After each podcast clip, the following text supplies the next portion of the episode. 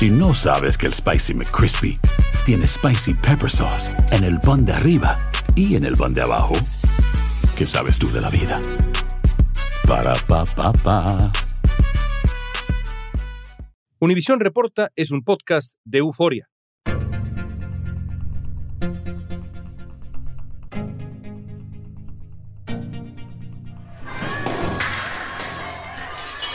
Bueno, las protestas en Ecuador empezaron en los pueblos de la sierra, pero ya llegaron a la capital, Quito. Desde hace unas tres semanas, Ecuador vive protestas encabezadas por la comunidad indígena para exigir al gobierno de Guillermo Lazo reformas sociales y económicas. La protesta se inició el 13 de junio con el bloqueo de las principales carreteras de las ciudades de la sierra. Las manifestaciones han dejado seis personas muertas, varios heridos y han paralizado la capital ecuatoriana y otras regiones, esto por el bloqueo de las principales carreteras del país, lo que ha provocado escasez de alimentos. Las organizaciones indígenas tienen 10 demandas. El gobierno ha llamado al diálogo, aunque el presidente Guillermo Lazo dijo temer que lo que se busca es en realidad derrocarlo.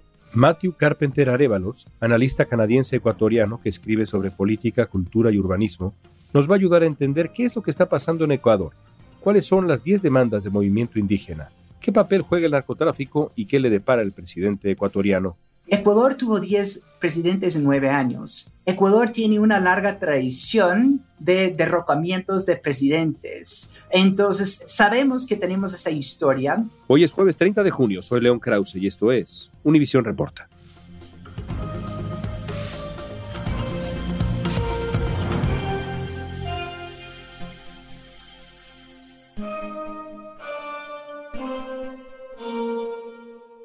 Matthew, ¿cómo comenzaron las protestas en Ecuador? Bueno, estas protestas realmente nacieron en el año 2019, cuando tuvimos dos semanas de protestas lideradas básicamente por el mismo grupo y los mismos líderes, donde hicieron algunas exigencias, sobre todo en relación al costo del combustible. El costo del combustible es un tema histórico aquí que ha derrocado el gobierno del pasado y obviamente estamos viviendo un momento en el mundo entero en que hemos visto el aumento del combustible en todos los países, incluyendo aquí en Ecuador. Y eso obviamente tiene un efecto sobre todo en la gente que vive con el salario mínimo básico o por debajo del salario mínimo básico, que suele ser alrededor de 425 dólares aquí en Ecuador.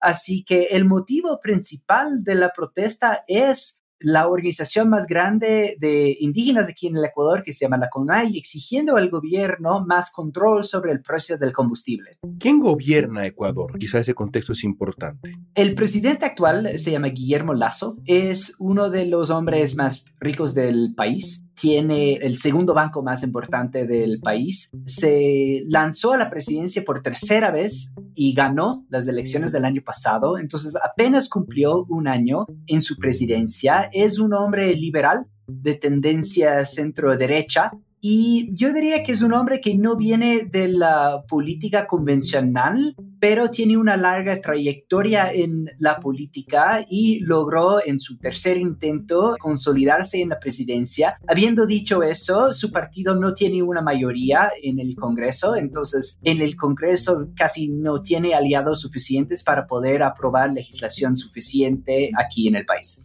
¿Es un hombre de centro derecha, dirías tú? De centro derecha, sí, con una tendencia católica. Una de las críticas que se lanzan hacia él es que es un hombre un poco divorciado de los problemas de las personas comunes, ya que por ser una persona de recursos, no necesariamente conoce los problemas de fondo que tiene la vasta mayoría de gente que vive en Ecuador con pocos recursos. Y a la vez diría que es una persona que es apoyada por muchos, pero querida por pocos. No es una persona que tiene una base fuerte orgánica, digamos. En los últimos días las protestas se han intensificado. Esta semana el ministro del Interior de Ecuador contó en su cuenta de Twitter que un grupo de manifestantes violentos atacó un convoy que transportaba combustible. Según las autoridades, aproximadamente 100 manifestantes se enfrentaron con la policía y las Fuerzas Armadas con armas de fuego y lanzas. Un soldado resultó muerto en el enfrentamiento y un vehículo de Petroecuador fue incinerado. Ahora, han sido protestas masivas, sobre todo las de los últimos tiempos. Correcto, porque no solamente están protestando los pueblos indígenas, también hay muchas personas de diferentes gremios, diferentes sindicatos que en algunos casos tienen discrepancias con el gobierno y en otros casos tienen visiones ideológicas completamente distintas del gobierno. Y parte de lo que hay que entender el Ecuador es la geografía de Quito, porque Quito realmente es una valle donde tiene cuatro o cinco entradas a la ciudad si cualquier grupo con el poder organizativo puede cerrar esos cuatro o cinco entradas a la ciudad, es muy fácil poner al gobierno en una situación donde tiene tres millones de habitantes aquí en el capital que son desesperados por conseguir comida y medicinas y otras cosas. Guillermo Lazo ha hecho declaraciones en cadena nacional advirtiendo sobre las implicaciones de estas protestas. No podemos permitir que unos pocos violentos impidan trabajar a millones de ecuatorianos. No vamos a permitir que se enfrente pueblo contra pueblo. Miles de ecuatorianos también han salido a las calles para rechazar la violencia y pedir a los indígenas el fin de los bloqueos viales y se permita el trabajo. Entonces, parte de lo que complica la gobernanza y la reforma en Ecuador es que cualquier grupo que tenga el poder organizativo pueda presionar al gobierno a través de la protesta las organiza mayormente la CONAIE, la mayor organización indígena en Ecuador. La dirige un hombre polémico. ¿Qué nos puedes decir de Leónidas Isa? Bueno, Leonidas Isa fue el segundo encargado de las protestas del año 2019 y él representa la CONAIE. La movilización es liderada por la Confederación de Nacionalidades Indígenas CONAIE. La CONAIE es una conformación de diferentes grupos indígenas. No es elegido directamente por la población indígena, sino aquellos grupos deciden quién va a ser el líder de la organización. Y es un hombre bastante polémico porque según sus propias palabras se identifica como un comunista indoamericano.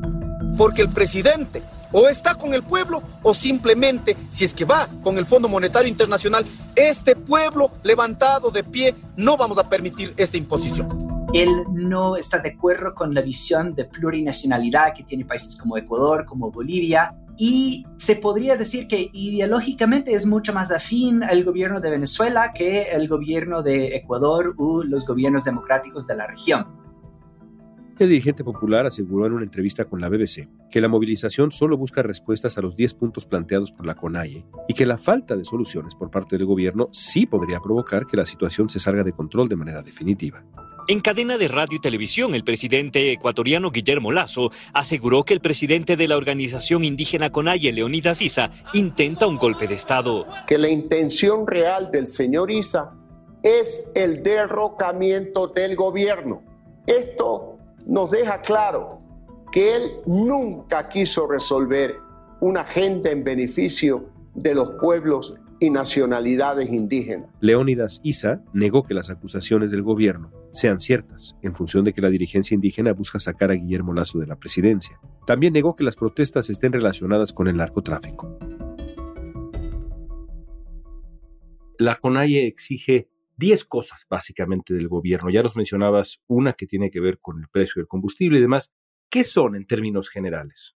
Bueno, el tema del precio del combustible es el principal. Luego hay varios pedidos en relación al control de precios para los agricultores, para el consumo. Entonces no está claro, pero asumimos que ellos quieren que el gobierno financie la brecha entre lo que se debería pagar a los agricultores por sus productos y lo que deberían pagar los consumidores. También exigen educación bilingüe para sus pueblos, que es parte de la Constitución. El gobierno debería cumplir con eso. También exigen que haya menos explotación petrolera y minera en sus comunidades. La Constitución exige que haya consultas previas a la explotación minera en sus pueblos y eso muchas veces no sucede. Entonces, la mayor parte de las exigencias son de carácter económico, y los otros tienen que ver con promesas no cumplidas del gobierno, pero desde que se fundamentó en la constitución actual en los últimos 10 años.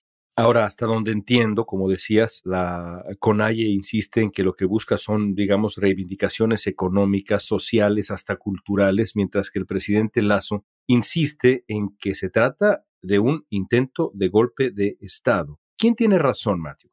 Bueno, aquí hay contenido para quien quiera y parte de lo que es difícil sobre esta protesta es que no estamos discutiendo cómo mejorarnos como país, más bien nos estamos dividiendo en base a con qué lado de la protesta tú te identificas. Entonces, si quieres ver en la protesta un grupo minoritario oprimido y desesperado por las condiciones económicas, hay contenido para decir que eso es verdad. Vamos a pedir que, ya que el presidente ya no nos ha dado el oído, así que esperamos que el presidente abandone el carondelet. Ya no hay otra opción. Nosotros hemos tenido un caso en que en la primera semana de la protesta hubo un grupo que intentó ingresar en la fiscalía para destruir evidencia en casos de corrupción. Y ahí vemos la mano de un expresidente nuestro, Rafael Correa, que algo muy parecido pasó con la Contraloría en las últimas protestas donde entraron y básicamente encendieron todo. Luego tenemos los grupos narcotraficantes que operan en la frontera entre Ecuador y Colombia. Y algo muy importante entender aquí es que cuando Colombia firmó su acuerdo de paz con las FARC, el negocio del transporte de los productos de los narcotraficantes pasó de ser un negocio consolidado a ser un negocio de repente muy competitivo. Y hay muchos grupos disidentes de las FARC y de otros grupos que ahora están batallando para controlar diferentes rutas. Hoy por hoy, lo que vemos es que los narcotraficantes tienen cada vez más presencia en Ecuador. Son principalmente grupos que operan como extensiones de los grupos mexicanos y están en pelea para controlar rutas, para controlar acceso marítimo. Y obviamente se ve la mano de aquellos actores en las protestas por el simple hecho de que la gasolina es uno de los productos principales en la fabricación de cocaína. Entonces, no podemos asumir que un grupo tan poderoso y tan capaz de hacer violencia no participaría en un debate sobre los precios de los combustibles. Entonces, se ve que el Congreso, por ejemplo, que durante dos años no aprobó ninguna legislación significativa, cuando Ecuador fue uno de los países en el mundo más perjudicados por el COVID, de repente se activa y en dos días tienen una moción para destituir al presidente. Y los dos grupos principales en el Congreso, uno es afín al expresidente Rafael Correa y el otro es afín a la CONAIE. Entonces, yo creo que los cuatro escenarios son de verdad y se puede ver la mano en todos. Y creo que lo que es triste es que mucho análisis político se pierde el hilo de la conversación sobre las condiciones desesperadas en que vive mucha gente aquí en Ecuador. Diversos sectores del gobierno y medios de comunicación han denunciado que el expresidente Rafael Correa es parte de un movimiento desestabilizador alineado con Leónidas Sisa que busca crear el caos para destituir a Lazo y adelantar las elecciones. El expresidente Rafael Correa es condenado a prisión luego de recibir aportes de empresarios a cambio de otorgarles contratos del Estado. Correa está exiliado en Bélgica y en 2020 fue condenado en ausencia a ocho años de cárcel por corrupción. En esta sentencia además se determina que tanto Rafael Correa como Jorge Glass pierden sus derechos políticos por los próximos 25 años, situación que les impide ser candidatos a cualquier dignidad. En medio de las protestas, el expresidente envió un mensaje a través de su cuenta de Twitter cuestionando la permanencia en el poder de Lazo. Dijo, ¿piensa que va a poder gobernar a sangre y fuego tres años más? Hay voces en Ecuador que sugieren que, en parte, detrás de esto que vemos está el gobierno venezolano, que fue un aliado muy cercano del expresidente Correa. ¿Qué opinas? ¿Hay manos venezolanas moviendo hilos en Ecuador? Bueno, ese es otro escenario que es bastante factible por el simple hecho de que Rafael Correa ha admitido que ahora en el exilio una parte de su ingreso viene de ser asesor al gobierno venezolano. Algunos ex colaboradores del gobierno de Correa han ido de Ecuador para escaparse de juicios de corrupción y algunos están basados en Venezuela y otros están basados en México no podemos ser ingenuos y pensar que el gobierno afín y amigo de Rafael Correa no podría participar en algo que obviamente le favorece al expresidente. ¿Merece el gobierno de Lazo estas protestas? Es decir, cuando lo analizas, ¿en qué se ha equivocado? ¿Se ha equivocado tan gravemente como para merecer algo así? Creo que siempre iba a ser difícil que Guillermo Lazo tenga cuatro años de paz, por el simple hecho de que no es un hombre del pueblo, no es un hombre que es fácil relacionarse con él, e incluso viviendo en las condiciones económicas en las que estamos viviendo. Ahora, creo que él está entre la espada y la pared, porque El Ecuador en 2017 tuvo una deuda externa de 20 mil millones de dólares. Hoy por hoy es 60 mil millones de dólares. Mucho de ese endeudamiento vino por parte de China.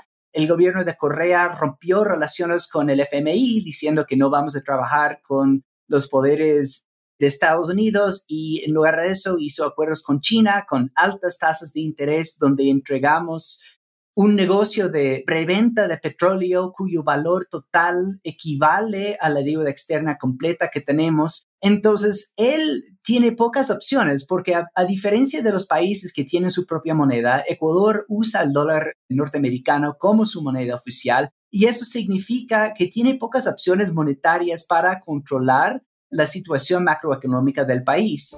Recordemos que en el año 2000, luego de vivir la peor crisis financiera de su historia, Ecuador dolarizó su moneda. 22 años después, la mayoría de los ecuatorianos apoyan esa dolarización, según diversas encuestas. Y eso quiere decir que si van a sobregastar, tienen que tener alguien que les respalde. El gobierno de Lazo ha hecho un esfuerzo para poner en orden el presupuesto nacional para poder llegar a acuerdos favorables con el FMI pero siempre en América Latina tratar con el FMI tiene una connotación negativa y genera un rechazo por parte de ciertos sectores. Entonces, creo que llegó al momento cuando tenía una agenda específica de reforma que él quería implementar, pero la situación económica, la situación del narcotráfico y la situación global de los combustibles ha hecho que él ha tenido que manejar una agenda que no era su agenda que él quería manejar cuando llegó a la presidencia. Te voy a poner una situación difícil. Hoy por hoy, ¿crees que caiga Guillermo Lazo? Es una muy buena pregunta porque Ecuador tuvo 10 presidentes en 9 años. Ecuador tiene una larga tradición de derrocamientos de presidentes. Entonces, sabemos que tenemos esa historia, pero a la vez, los últimos dos presidentes por lo menos han podido concluir sus mandatos de cuatro años a pesar de tener bajos niveles de aceptación al momento de salir del poder. Entonces, hoy por hoy la situación es medio complicada porque el presidente acaba de anunciar que hay una ruptura en el diálogo con la CONAIE. Tuvimos un incidente en que mm, algunos protestantes mataron a un militar y eso sirvió como pretexto para que el gobierno rompa el diálogo con los grupos indígenas. Y ahora todos nos estamos preguntando qué viene después, porque se demoraron mucho en llegar a la mesa del diálogo. La CONAIE puso muchas precondiciones a su participación en un diálogo y hoy por hoy el gobierno es el actor que dice que ya no más. Entonces, todavía hay una posibilidad de que el gobierno del presidente Lazo no termine su mandato, algo que aún más podría ser facilitado por el hecho de que tenemos esta función de la Constitución que se llama muerte cruzada, donde el gobierno y el Congreso puede conjuntamente decidir ir a elecciones y podríamos tener elecciones nuevas. Entonces, no creo que el gobierno caiga por un golpe de Estado, más bien creo que podríamos ver elecciones anticipadas. Por último, Matthew, después del Lazo, después de esto que estamos viendo, ¿qué o quién para Ecuador? Algo interesante es cuando Rusia decidió invadir a Ucrania, uno de los primeros en salir a apoyar a la invasión fue el expresidente Rafael Correa. Yo honestamente creo que lo hizo anticipando que va a necesitar una fuente de ingresos si él lograra regresar al poder. Obviamente eso es complicado por los temas de corrupción que él tiene en su contra. Y creo que el tema clave que no hemos conversado hasta ahora es el tema de la corrupción, porque cuando hablamos de corrupción muchas veces hablamos de un robo de recursos del Estado, pero realmente lo que sucede con la corrupción es que la corrupción controla la agenda de las instituciones. Entonces, quien sea el presidente va a encontrar los mismísimos problemas, la misma situación fiscal. La dolarización es el único tema que unifica a los ecuatorianos y una solución podría ser salir de la dolarización, que sería extremadamente difícil. Entonces, nosotros podemos cambiar de presidente de la noche al día, pero la situación de los ecuatorianos realmente no va a cambiar e incluso si llegan a una solución negociada para bajar el precio del combustible, estamos básicamente ofreciendo subsidios a todas las personas que tienen autos de lujo y autos grandes aquí en el país, que no es un mecanismo para aliviar a la pobreza. Entonces, la negociación para poner fin al paro no necesariamente nos va a hacer un país menos desigual o va a traer más oportunidades de empleo aquí al Ecuador. Qué interesante. Gracias, Matthew. Muchas gracias.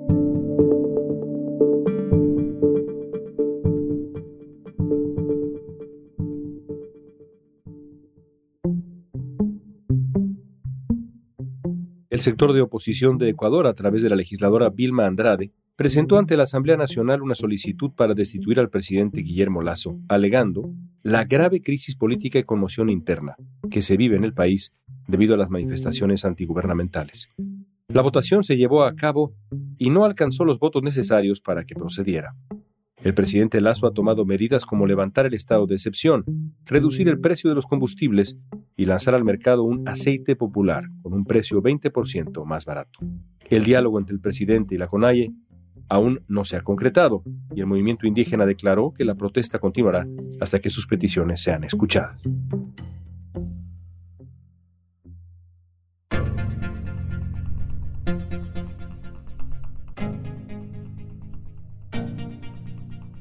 Esta pregunta es para ti. Con lo que escuchaste en esta conversación, ¿qué anima las protestas en Ecuador? Danos tu opinión. Usa la etiqueta Univisión Reporta en redes sociales, Facebook, Instagram, Twitter o TikTok. Si te gustó este episodio, síguenos y compártelo con otros. En la producción ejecutiva, Olivia Liendo. Producción general, Isaac Martínez. Producción de contenidos, Mili Supan. Asistencia de producción, Isabela Vítola y Débora Montaner. Música original de Carlos Jorge García Luis Daniel González y Jorge González. Soy León Krause. Gracias por escuchar Univisión Reporta.